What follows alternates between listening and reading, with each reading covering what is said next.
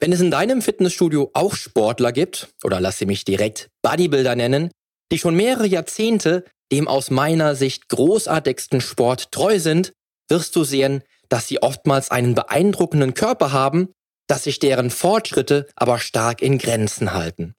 Zumeist arbeitest du als langjähriger Fitness- und Gesundheitsexperte, was Krafttraining und den besten Lifestyle betrifft, mit kleinsten Stellschräubchen, die auch irgendwann nur noch kleinste Veränderungen mitbringen.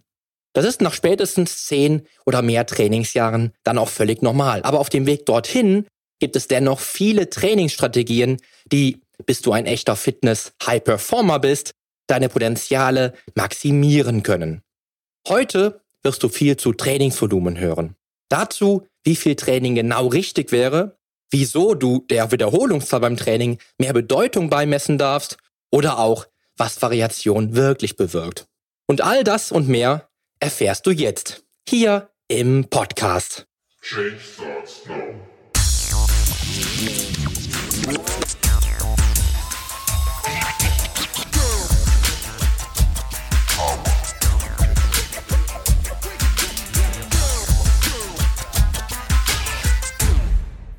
Hallo, hier ist wieder Poli Mutevelidis mit Change Starts Now, dem einzigen Fitness-Podcast mit dem dreifachen Weltmeister im Figurbodybuilding, Personal Trainer und Figurexperten. Hier profitierst du von meinen 25 Jahren Erfahrung als Wettkampfathlet und Bodybuilder und bekommst die Komplettlösung für deine Fitness. Denn ich helfe dir dabei, mit den effizientesten Trainings- und Ernährungsstrategien deine Traumfigur zu erreichen. Lass uns also jetzt gemeinsam in die aktuelle Episode deines Fitness-Podcasts durchstarten. Viel Spaß! Ja, ich darf es zugeben. Je mehr Jahre du trainierst, je schwerer wird es tatsächlich weiterhin an deiner Wunschfigur zu feilen. Mehr Muskeln aufzubauen oder einen noch fettfreieren Körper anzutrainieren. Das ist ebenso und das ist ja auch der Grund dafür, warum ich immer die Alarmglocken läuten höre, wenn es mal wieder um Wunderprogramme geht, die dir in sechs Wochen die Traumfigur vorgaukeln wollen. Denn in den letzten beiden Episoden wirst du eines garantiert mitgenommen haben. Um ein erstrebenswertes Ziel wirklich zu erreichen, braucht es Geduld. Viel harte Arbeit, Durchhaltevermögen und eben Zeit. Oftmals halt eben sehr viel Zeit. Nicht selten ist der Weg das Ziel und dieser Weg dauert im besten Falle ein Leben lang. Als Bodybuilder, der einige Jahrzehnte des Trainings und Lifestyle als Bodybuilder hinter sich hat, ist dir das glasklar. Und du weißt, dass du nie einem schnell zum Erfolg Konzept auch nur eine Sekunde deiner Aufmerksamkeit schenken musst. Nicht, weil es für dich ohnehin völliger Mumpitz ist, sondern weil ihm die Nachhaltigkeit fehlt und weil das, was kommt danach, auch niemals angesprochen wird. Es gibt eben kein schnell reich werden Schema, ebenso wenig wie ein schnell schlank werden Schema. Und wie der Fußballer sagt, nach dem Spiel ist vor dem Spiel. Was das für dich bedeutet? Dass nach deinem jetzigen Training schon das nächste Training nach der Regenerationsphase auf dich wartet. Und das, wie bereits gesagt, ein Leben lang. Wenn du auch ein Leben lang in deiner schlanken, muskulösen und athletischen Wunschfigur leben möchtest. Da gibt es einfach kein Vertun. Und daher erfährst du heute, wie sich dein Trainingsvolumen auf die möglichen Fortschritte auswirkt und welche Strategien, was Umfang und Häufigkeit des Trainings betrifft, du angehen solltest, was das Trainingsvolumen in all seinen Facetten überhaupt bedeutet und wie du diese Parameter genau bewertest, wieso mehr doch vielleicht auch mehr bringt, warum Variationen oder die Arbeit mit einem komplett neuen Trainingsansatz wie das Salz in der Suppe eines Bodybuilders sein können und wie du mit Verletzungen umgehen solltest um weiterhin motiviert zu bleiben. Bevor es aber losgeht, gibt es jetzt für dich noch einen ganz persönlichen Fitness-Tipp. Wäre für dich, schnell einschlafen zu können, die Erfüllung eines lange gehegten Traums? Oder bist du der Typ Sportler, dessen Trainingseinheiten nicht spät genug am Abend sein können? Egal, ob du nicht schlafen kannst, weil du nach dem Workout zu aufgekratzt bist. Oder es dir grundsätzlich schwerfällt, in den Schlaf zu finden. Sleep von Brain Effect kann dir helfen, dies aktiv zu umgehen. Das Geheimnis hinter Sleep verbirgt sich im Wirkstoff Melatonin. Denn pro Einheit bekommst du ein Milligramm des Schlafhormons direkt in der Kapsel geliefert. Jeder Sportler, der weiß, wie wichtig der Schlaf für die Entwicklung der körperlichen Leistungsfähigkeit ist und noch mehr aus dem Bestandteil bester Erholung rausholen will, sollte dieses Produkt auf dem Schirm haben. Selbst ich, obwohl ich gefühlt innerhalb von Sekunden einschlafen kann, nutze Sleep, um nach harten Trainingseinheiten die Regenerationsphasen noch stärker auszunutzen. Exklusiv für dich als Hörer meiner Show gibt es derzeit unter brain-effekt.com mit dem Gutscheincode POLI20 auf alle Bestellungen von Einzelprodukten satte 20% Rabatt. Nun aber wünsche ich dir weiterhin viel Spaß mit dieser Episode.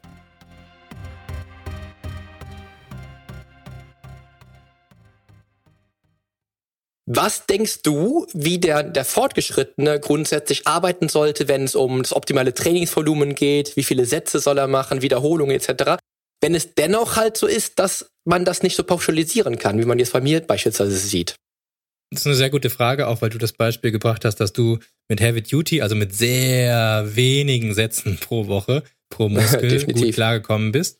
Ähm, denn das entspricht nicht dem Durchschnitt, aber Durchschnitt hat es als Ansicht, dass es oft auch Ausreißer geben kann, nach unten und nach oben.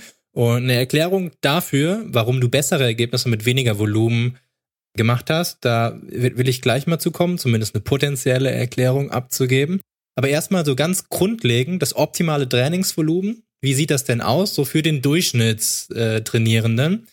Müssen wir erstmal schauen, was Trainingsvolumen überhaupt ist. Ich würde Trainingsvolumen tatsächlich so definieren, dass wir sagen, wie viele harte Sätze ab sechs Wiederholungen aufwärts ähm, hast du denn gemacht pro Woche? Das würde ich als Trainingsvolumen definieren. Also 20 Sätze heißt 20 Sätze für den Bizeps, mehr als sechs Wiederholungen und hart heißt nah am Muskelversagen und mit nah am Muskelversagen meine ich sowas wie nicht mehr als drei oder zwei Wiederholungen vor Muskelversagen aufhören. So, das, das ist für mich mhm. Trainingsvolumen, damit wir da auf einer Ebene sind, denn man könnte Volumen jetzt auch irgendwie sagen, man zählt die ganzen Kilos zusammen oder sowas, hat auch alles seine Berechtigung. Jetzt in dem Fall finde ich es aber nicht so anschaulich. Und dann gibt es natürlich auch noch einen Unterschied zwischen dem wöchentlichen Trainingsvolumen und dem Trainingsvolumen pro Trainingseinheit. Kommen wir auch gleich drauf zu sprechen.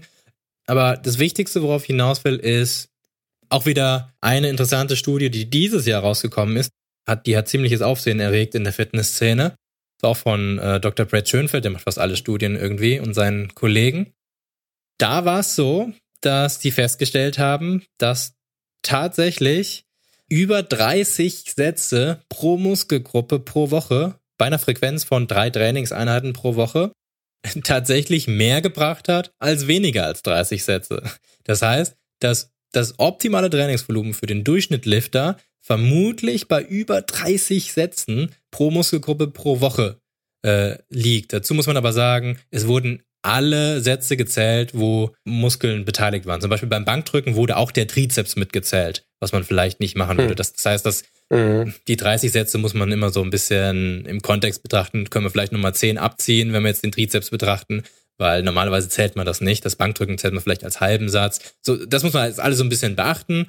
Und äh, die haben auch relativ kurze Pausen gemacht zwischen Sätzen und so weiter. Aber ungefähr kann man dann doch sagen, da muss man ein bisschen abdiskontieren, so, das optimale Trainingsvolumen wird bei den meisten bei über 20 bis 30 Sätzen pro Muskel pro Woche liegen. Und es ist auch die Frage, die Studie ging halt nur ein paar Wochen. Wie lange hätten die Leute das halt auch noch durchgehalten weiterhin? Es kann ja sein, dass wenn die das ein halbes Jahr machen, dass die völlig ausgebrannt wären, dass alle Gelenke total wehgetan hätten und so weiter. Weiß man auch nicht, deswegen immer mit Vorsicht genießen. Trotzdem ist die Tendenz da, dass je mehr Trainingsvolumen man verkraftet und man damit klarkommt, dass man dann auch davon profitiert und dadurch mehr Muskeln aufbaut, wenn man mehr macht.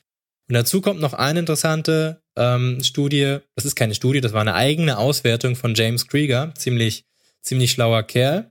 Der hat quasi eine Metastudie in Eigenregie angefertigt, also er hat unterschiedliche Studien zum Thema zusammengefasst und er hat dann sich angeguckt, wie viel Sätze man denn pro Trainingseinheit machen sollte. Gar nicht pro Woche, sondern pro Trainingseinheit. Und der hat eine ganz interessante Erkenntnis gehabt. Und zwar ist es so, dass Durchschnittslifter von maximal zehn Sätze pro Muskel pro Einheit machen sollte. Also das ist gar nicht ähm, so viel. Das wären äh, vier Sätze Latzug, vier Sätze Rudern und zwei Sätze Überzüge für den Rücken zum Beispiel. Alles, was man darüber hinaus macht, wäre sogenanntes Junk Volume. Also wär, wären Sätze, die einem gar nichts mehr bringen oder sogar im Gegenteil sogar zu Muskelabbau führen, wenn man so viel gar nicht verkraftet.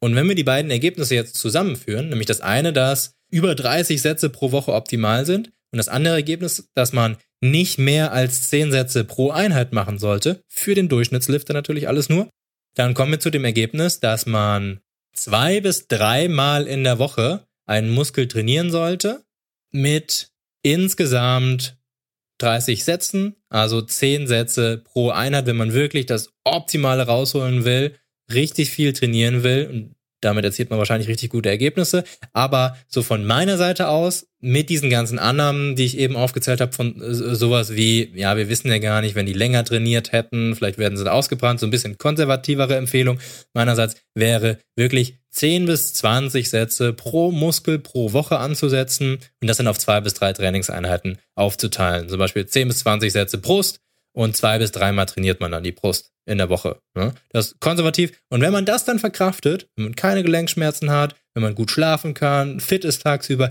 dann kann man es halt immer noch erhöhen. Ne? So, das wäre meine Empfehlung für den Durchschnittslifter.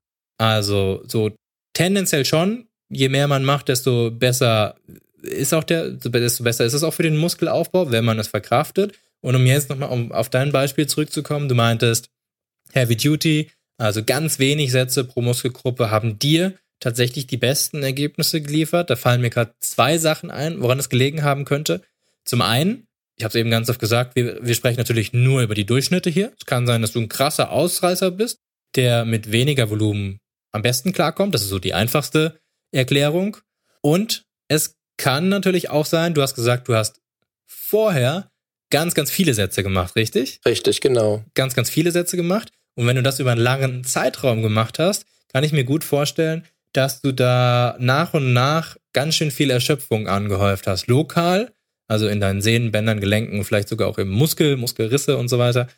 Und auch systematisch vom Kopf her und vom Hormonhaushalt nimmt einen das ja schon mit.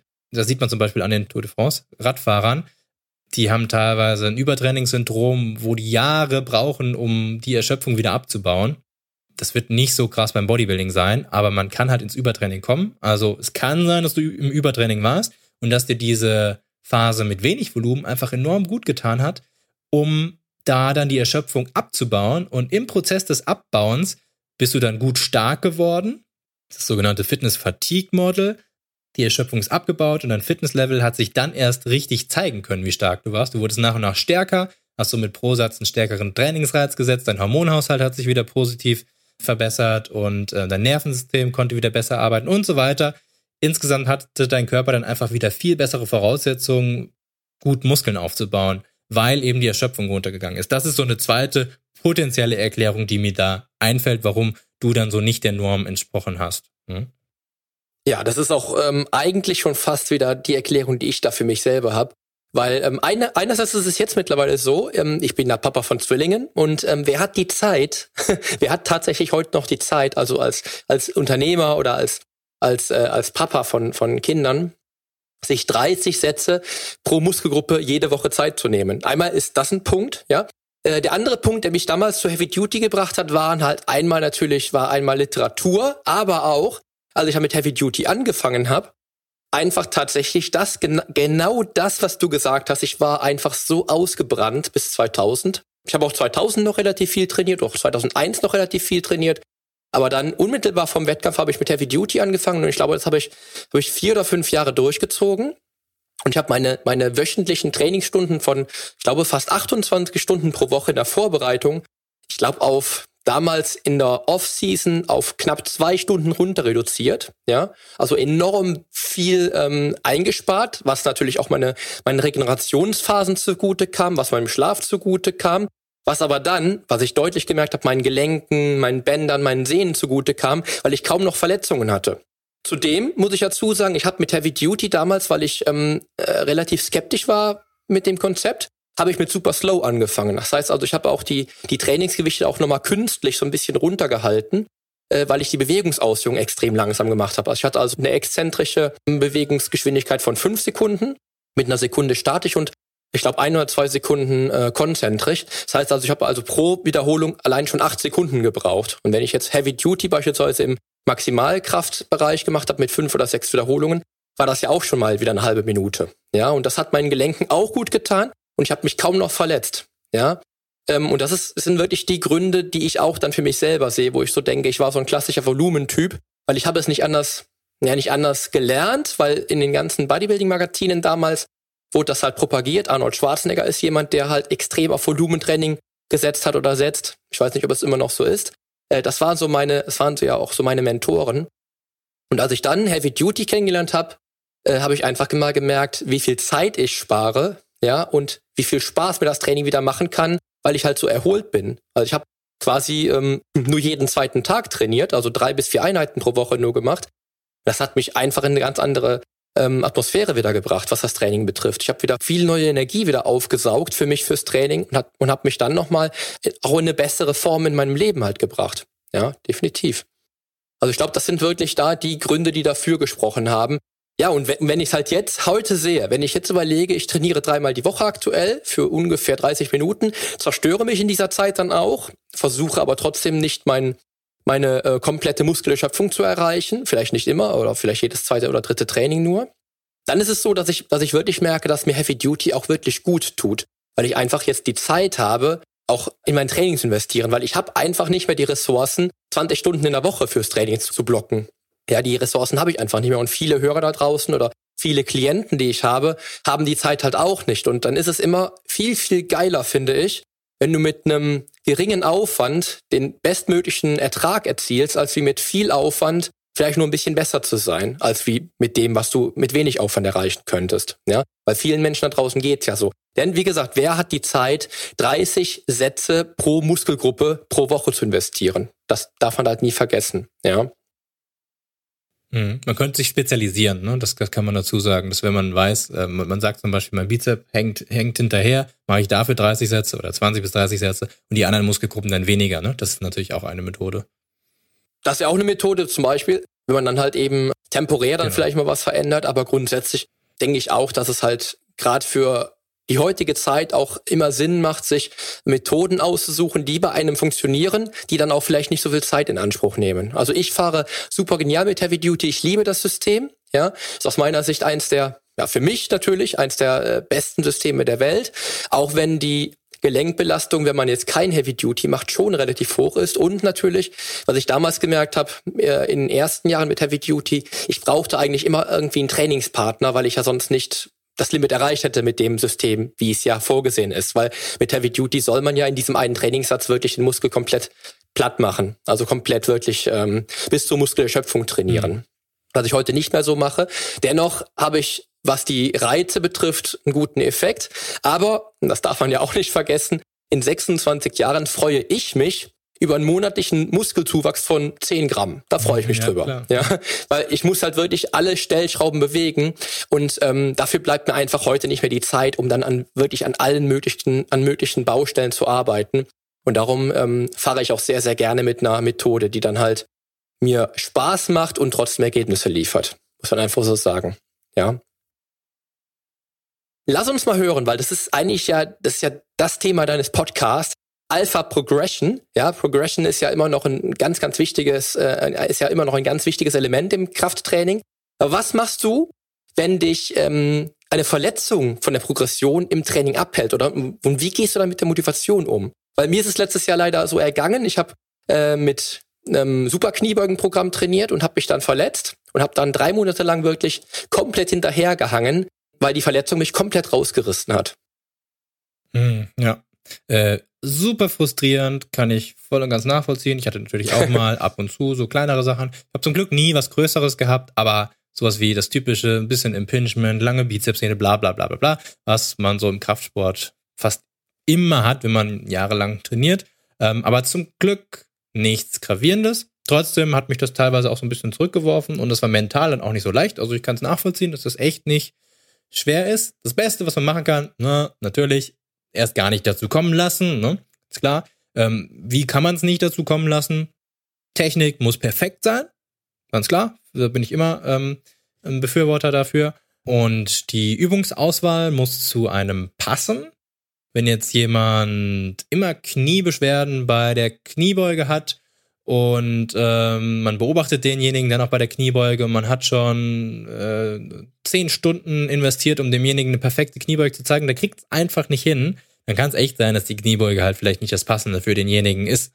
Und dann sollte er vielleicht lass es mal die Beinpresse sein, eine gute Beinpresse machen, wo er dann keine Knieprobleme hat. Also Übungsauswahl so machen, dass natürlich die Technik perfekt ist und Übungen auswählen, bei denen man keine Schmerzen hat an den Gelenken, Sehnen oder Bänder. Das ist so als Grundvoraussetzung und vor allen Dingen, auch jetzt gerade, wo ich dann eben mit diesen ganzen Satzanzahlsempfehlungen ähm, herumgespielt habe, wenn ich irgendwie sage 30 Sätze pro Woche, das Schlimmste, was man machen kann, ist radikal das Volumen zu erhöhen. Wenn, wenn man bis jetzt vielleicht 10 Sätze Bizeps Curls in der Woche gemacht hat und wenn man jetzt auf einmal dann 30 macht, ja, dann sind Verletzungen vorprogrammiert, weil der Muskel ist das absolut nicht gewöhnt. Und da muss man moderat vorgehen, vielleicht von Woche zu Woche sogar die Sätze erhöhen oder vielleicht sogar von Monat zu Monat oder sogar von Jahr zu Jahr. Also nichts zu Radikales machen. Das erstmal dazu, ähm, dass man sich jetzt gar nicht verletzt, denn das ist das Allerbeste. Wenn man sich dann doch verletzt, und das kann natürlich passieren, natürlich nicht den Kopf in den Sand stecken, sondern lösungsorientiert denken. Das ist fast immer gut. Und da würde ich ganz systematisch vorgehen. Als erstes schauen, ob die Übungsauswahl stimmt und gucken, wo es weh tut. Ganz pragmatisch. Ne? Wenn das Knie bei einer Übung weh tut, dann erstmal die Übung, erstmal die Technik perfektionieren und dann vielleicht schauen, ob man die Übung austauscht. So. Ähm, wenn man dann alle Übungen ausgetauscht hat, die wehtun und es bleiben keine Übungen mehr übrig, das ist natürlich dann doof. Aber im Bodybuilding ist es ja so, es gibt so viele tolle Übungen, mit denen wir Muskeln aufbauen können. Ist ja jetzt kein Powerlifting, wo es nur Bankdrücken, Kniebeugen und Kreuzheben gibt. Das heißt, da haben wir schon echt viele Möglichkeiten und vielleicht ist das Problem dann schon gelöst, wenn man erstmal die kritischen Übungen band. So, ähm, zusätzlich kann man natürlich schauen, dass man bei Knieproblemen zum Beispiel erstmal echt weniger Sätze in der Woche macht, wie du das auch gemacht hast mit Heavy Duty, dass man nicht die 20 Sätze macht, sondern vielleicht dann erstmal nur die 5 Sätze pro Woche. Und wenn das funktioniert, super. Und wenn man meint, man braucht wieder mehr Sätze, dann sich langsam wieder hocharbeiten. Ähm, und was auch sehr, sehr gut funktioniert, sind viele Wiederholungen. Denn es ist tatsächlich so, dass man auch mit vielen Wiederholungen gut Muskeln aufbauen kann, wenn man nah am Muskelversagen trainiert. Das ist ganz, ganz wichtig. Also wenn man normalerweise irgendwie fünf Wiederholungen Kniebeugen gemacht hat, das ging einem, ging einem aufs Knie. Wenn man jetzt sagt, okay, ich mache jetzt die Beinpresse mit 25 Wiederholungen, dann kann das der gleiche Muskelaufbau sein, den man damit erzielt, wenn man diese 25 Wiederholungen aber richtig hart ausführt. Also nicht mehr als 0 bis 2 Wiederholungen im Tank lassen.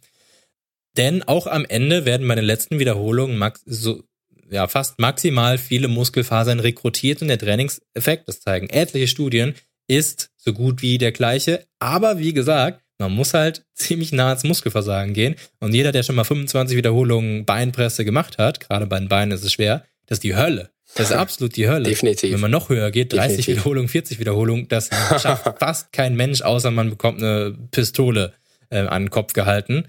Und selbst dann wäre der Effekt, könnte man noch mal eine Wiederholung mehr machen, wenn jemand einem eine Kalaschnikow an den Kopf hält. Äh, also es geht oh. immer noch irgendwie mehr. Das ist einfach nur brutal. So, das muss man natürlich beachten, ne?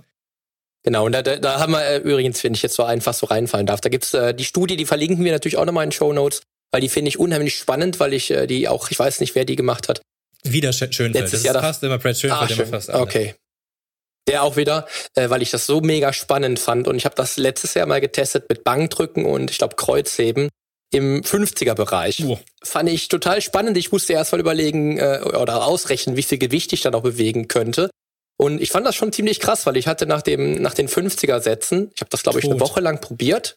Ja, absolut. Ich habe ich hatte auch dann äh, zehn Tage Muskelkater oder so, weil es echt brutal war und ich fand das spannend, dass man auch mit so einem leichten Gewicht vielleicht den gleichen Effekt erzielen kann, weil es wurde tatsächlich anhand der Studie halt festgestellt, dass die Rekrutierung der Muskelfasern dann, ja, wie, wie du es schon sagst, so zwei, drei Wiederholungen vor Muskelversagen ungefähr die gleiche war wie bei maximal schwer. Genau. Ganz genau, aber es hat dich mehr Überwindung gekostet, die 50 Wiederholungen Kreuzheben Boah. zu machen, als nur fünf, ne? Absolut, ja. absolut. Und was mich letztes Jahr dann abgehalten hat, das würde ich jetzt auch ernst zu nehmen, war der Zeitfaktor wieder. Ja, wenn ich überlege, 50 Wiederholungen hat mich, glaube ich, keine Ahnung, vier Minuten gedauert oder vier Minuten gebraucht. äh, es wird es, ich könnte es nicht äh, zeitlich unterbringen, wenn ich jetzt mit fünf Sätzen arbeite und äh, bei einer Übung dann allein schon für eine Übung irgendwie eine halbe Stunde fast brauche. Das war dann indiskutabel, aber von der Idee fand ich es halt total spannend. Ja. Also das fand ich schon, muss ich sagen. 50, 50 Wiederholungen, so, so weit kann ich gar nicht zählen. Also.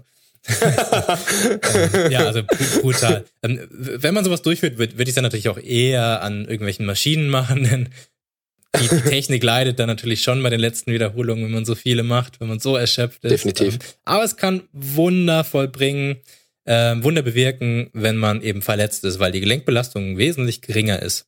Auf jeden Fall. Ähnlich funktioniert das Okklusionstraining. Auch wieder, wenn man ähm, Knieprobleme hat, kann man zum Beispiel sich die Beine abbinden, so brutal das auch klingt, ähm, auf einer, äh, sagen wir mal, Druckskala von 8 bis 10, also schon ordentlichen Druck, die am besten beim Internet eine Anleitung ansuchen oder den Coach fragen. Also der Sinn davon ist, dass Blut reingeht in den Muskel, aber äh, nicht rausgeht oder nur ganz wenig rausgeht. Also Blut sammelt sich an dem Muskel und dann macht man zum Beispiel Beinstrecken, auch mit 30 Wiederholungen bis zum Muskelversagen oder kurz vorher. Und auch das bewirkt, dass die ähm, Muskelfasern so gut wie maximal beansprucht werden. Ähnlich wie bei viel Gewicht und wenig Wiederholungen. Aber man macht das Ganze eben Gelenk schon. Es brennt wie Hölle, die Überwindung. Man muss halt viel mehr sich überwinden, das auch durchzuziehen. Aber der Effekt ist zumindest für einen kurzen Zeitraum von vier bis sechs Wochen der gleiche, als wenn ich schwer trainiere. Das haben viele Studien gezeigt. Und das ist halt echt super, denn das geht so gut wie gar nicht aufs Knie. Wenn man da 30 Wiederholungen am Beinstrecker macht und sich die Beine abklemmt, dann schafft man, wenn man normalerweise 90 Kilo da schafft, schafft man nur noch 30 Kilo oder so, ne? So gut wie gar keine Gelenkbelastung. Die Muskeln brennen wie Hölle, werden super belastet und ähm, das ist richtig gut, wenn man verletzt ist. Ähm, ja, und zur Not natürlich den Muskel gar nicht trainieren für einen Zeitraum, wenn echt gar nichts geht. Ne? Das muss man dazu sagen. Das ist das Schwierigste. Kann ich nachvollziehen. Wenn man sich den Arm gebrochen hat, dann kann man den Arm natürlich gar nicht trainieren, logisch, ja. Aber auch dann würde ich positiv denken, denn selbst wenn wir einen schlimmen Autounfall haben und wenn wir jetzt nicht gerade bettlägerig sind, aber wir haben beide Arme gebrochen und dann irgendwie noch den Hals kaputt, den Kopf können wir kaum bewegen, können wir meistens immer noch Möglichkeiten finden, die Waden zu trainieren oder die Oberschenkelvorderseite, irgendwas, was gerade nicht kaputt ist. Und das würde ich dann als gezielte Spezialisierungsphase für den restlichen Körper, der funktioniert, ähm, ansehen. Also ganz positiv. Also das, was wir eben meinten, man kann sich ja zum Beispiel darauf spezialisieren und 30 Sätze für den Bizeps machen pro Woche, wenn man sich da hingearbeitet hat. Das kann man eben dann machen mit den gesunden Muskelgruppen. Positiv denken, sich nicht auf die Verletzung konzentrieren, sondern darauf, dass man jetzt sagt, okay, den restlichen Körper, den zerstöre ich jetzt völlig eben ähm, und wenn das andere abgeheilt ist, klar, dann hat man da dann ein bisschen Muskelmasse verloren, logisch. Dann macht man das umgekehrt. Dann holt man da wieder alles raus. So, und wenn man sich überall verletzt hat ähm, und man kann echt gar nicht mehr trainieren, der ist natürlich der schwierigste Fall. Der wird fast nie eintreten. Aber auch da, ja, da sollte man sich nicht drüber ärgern. Da kann man sich, kann man, kann man ja nichts dran ändern. Und da kann ich jetzt spontan auch gar nicht sagen, wie man damit umgehen sollte. Das weiß wahrscheinlich ein Psychologe dann besser. Aber vorwärts gucken, positiv denken und weitermachen. Auf jeden Fall weitermachen. Die Welt ist nicht verloren. Ach, eine Sache noch zur Beruhigung. Und zwar, ähm, Muskeln kann man relativ schnell verlieren, aber unglaublich schnell aufbauen, wenn man die vorher mal hatte. Also Muscle Memory ist halt stark. Das kommt so schnell wieder. Wenn man ein halbes Jahr nicht trainiert, dann hat man innerhalb von ein bis zwei Monaten die Muskeln wieder, wenn man hart trainiert. Also da muss man keine Angst haben. Hm. Genau. Und äh, für den letzten Punkt kann ich nur empfehlen, dann in der Trainingszeit, wo man hätte trainieren wollen, dann einfach Fachbücher zu schnappen Super. oder Podcasts zu hören. Genau.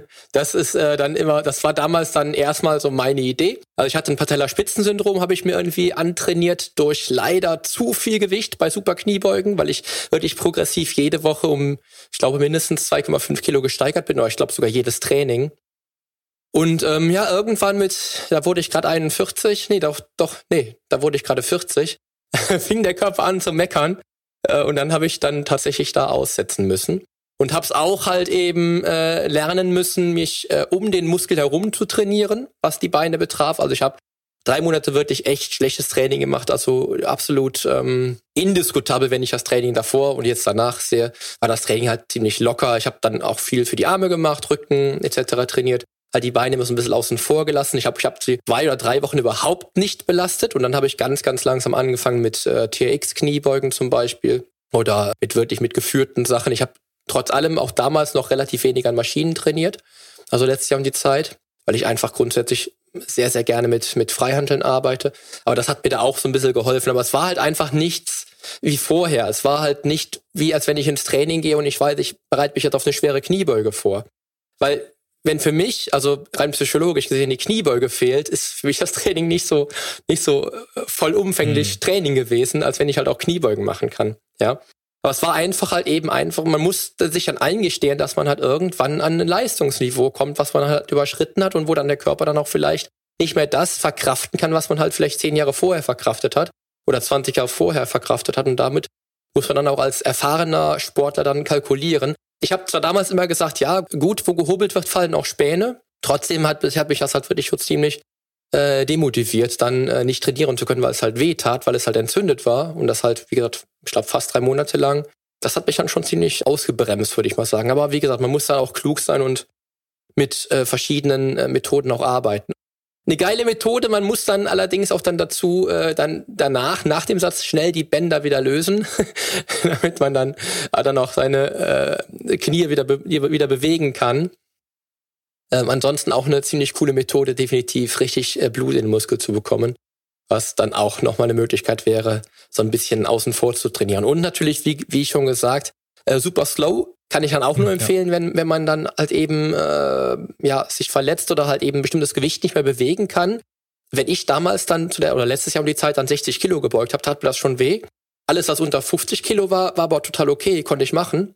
Äh, also habe ich dann halt einfach die Wiederholungszahl noch weiter erhöht und halt noch langsamer trainiert und dann halt die äh, exzentrische Phase noch länger gezogen um dann halt noch ein bisschen mehr Brennen reinzubekommen. Und ich habe es dann irgendwann, als ich wieder Kniebeugen gemacht habe, erstmal mit äh, klassischen Front-Kniebeugen und Goblet Squats gemacht. Also mit Front-Kniebeugen mit der Langhantel und Goblet Squats mit der Kettlebell. Und das ging dann irgendwann auch relativ gut, weil ich halt das, ähm, das Gewicht relativ gut ausgleichen konnte. Als wie wenn ich jetzt normale Back Squats gemacht hätte. Ja, also da sollte man definitiv, wie du schon sagst, den Kopf nicht hängen lassen. Ja, was mich jetzt auch zum, äh, zum Ende dieser Episode führt. Und da möchte ich dir gerne das letzte Wort überlassen. Äh, lieber Benjamin, es war mir nämlich wieder eine Ehre, mit dir heute zu sprechen. Wir haben äh, sehr, sehr ausgiebig gesprochen. Das hat mir äh, echt großen Spaß gemacht. Das sollten wir auf jeden Fall auch wieder wiederholen irgendwann. Und heute war wirklich großartig. Und ich würde mir jetzt noch wünschen oder, oder überlasse dir jetzt das, äh, die abschließenden Worte. Und ähm, welche Lebensweisheit würdest du heute oder jetzt mit deinem, deinen 30 Jahren, die du Lenze alt bist, den Hörern und Hörerinnen da draußen mit auf den Weg geben wollen. Ja, erstmal nochmal vielen Dank, dass du mich nochmal eingeladen hast. Das ist natürlich für mich auch eine Ehre. Da komme ich mir wichtig vor. Das finde ich schön. Das ist gut. Und ich hoffe, ich kann, ich kann den Hörern und Hörerinnen auch einen gewissen, gewissen Mehrwert ähm, liefern. Ja, du hast Lebensweisheiten erwähnt. Jetzt haben wir die ganze Zeit über Fitness hier gesprochen. Aber es gibt natürlich auch noch andere Dinge, außer Fitness, allgemein so ein ziemlich cooles Leben zu führen, ist ja schon gut.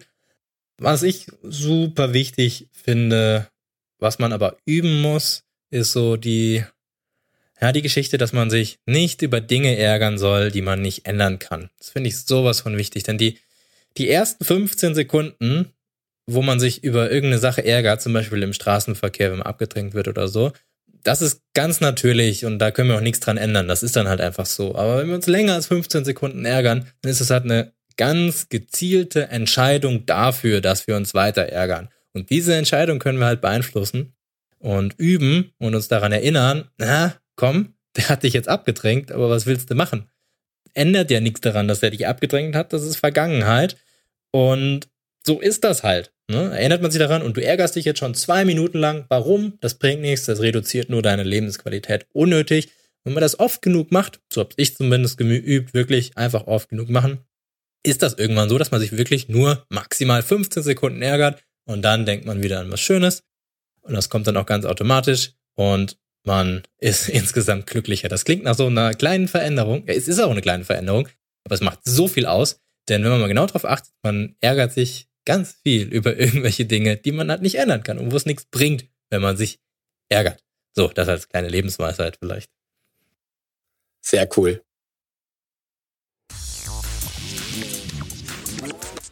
Und hast du die Situation, von der Benjamin sprach, auch schon erlebt? Also ich für meinen Teil kenne es leider gut, aber sehe es auch wie er und schaffe es mehr und mehr tatsächlich auch in solchen Situationen wirklich gelassen zu bleiben. Außerdem hast du vermutlich in den letzten drei und sehr spannenden Episoden mitbekommen, dass Benjamin eine wandelnde Studiensammlung ist. Ich kenne wirklich keinen weiteren Menschen, nein, wirklich niemanden wie Benjamin, der mir Studien Wort für Wort um die Ohren klatschen kann. Und wie auch bei unseren damaligen Themen hat er es in den letzten drei Episoden meiner Meinung nach in der Kombination aus Wissenschaft und eigener Erfahrung wieder einmal auf den Punkt gebracht. Auch wenn wir vielleicht für ein Interviewformat zu oft einer Meinung waren. Aber wie du schon in Episode 127 gelernt hast, hat relevantes Wissen ja auch immer viele Schnittpunkte. Und daher können natürlich auch zwei Experten einer Meinung sein. Benjamin ist ein smarter Typ, der mit viel Witz und viel Wissen sicherlich auch dich begeistern konnte. Mir hat es auf jeden Fall wieder mega Spaß gemacht, mich mit ihm für dich auf den Punkt gebracht austauschen zu können. Außerdem ist seine positive Aura auch garantiert ansteckend. Und das erwartet dich in der kommenden Episode. Ich gehe dem Thema auf den Punkt, was ich hier im Podcast nicht nur lange vor mir hergeschoben habe, sondern was auch vermutlich der Großteil aller ambitionierter Sportler gänzlich vernachlässigt. Dabei dürfte es das absolute Geheimnis der Wunschfigur sein, nämlich dein Schlaf. Ich werde dir zeigen, wieso Schlaf nicht nur Heilung bedeutet oder was sich in deinem Körper während des Schlafs abspielt, sondern auch, wie du den Schlaf dazu nutzen kannst, deine Wunschfigur zu erreichen. Wie immer also bleibt es spannend hier im Podcast. Jetzt aber danke ich dir fürs Zuhören und dranbleiben und wünsche dir einen tollen und erfolgreichen Start in den Tag. Zum Nachlesen gibt es die Show Notes zur heutigen Podcast-Episode natürlich wieder mit allen Infos und allen Links im Blog auf polyonstage.de slash blog. Außerdem lohnt es sich für dich, hier auf meiner Homepage regelmäßig meine wöchentlichen ganz persönlichen Fitness-Tipps anzuschauen. Ich freue mich auf deinen Besuch. Die Veränderung beginnt genau jetzt. Lass uns dazu auch in der nächsten Episode gemeinsam durchstarten, denn mit meiner Hilfe bekommst du auf dem Weg zum Wunschkörper die Komplettlösung für deine Fitness. Bis zum nächsten Mal. Dein Figurexperte und Fitnesscoach, Poli Mutevelidis.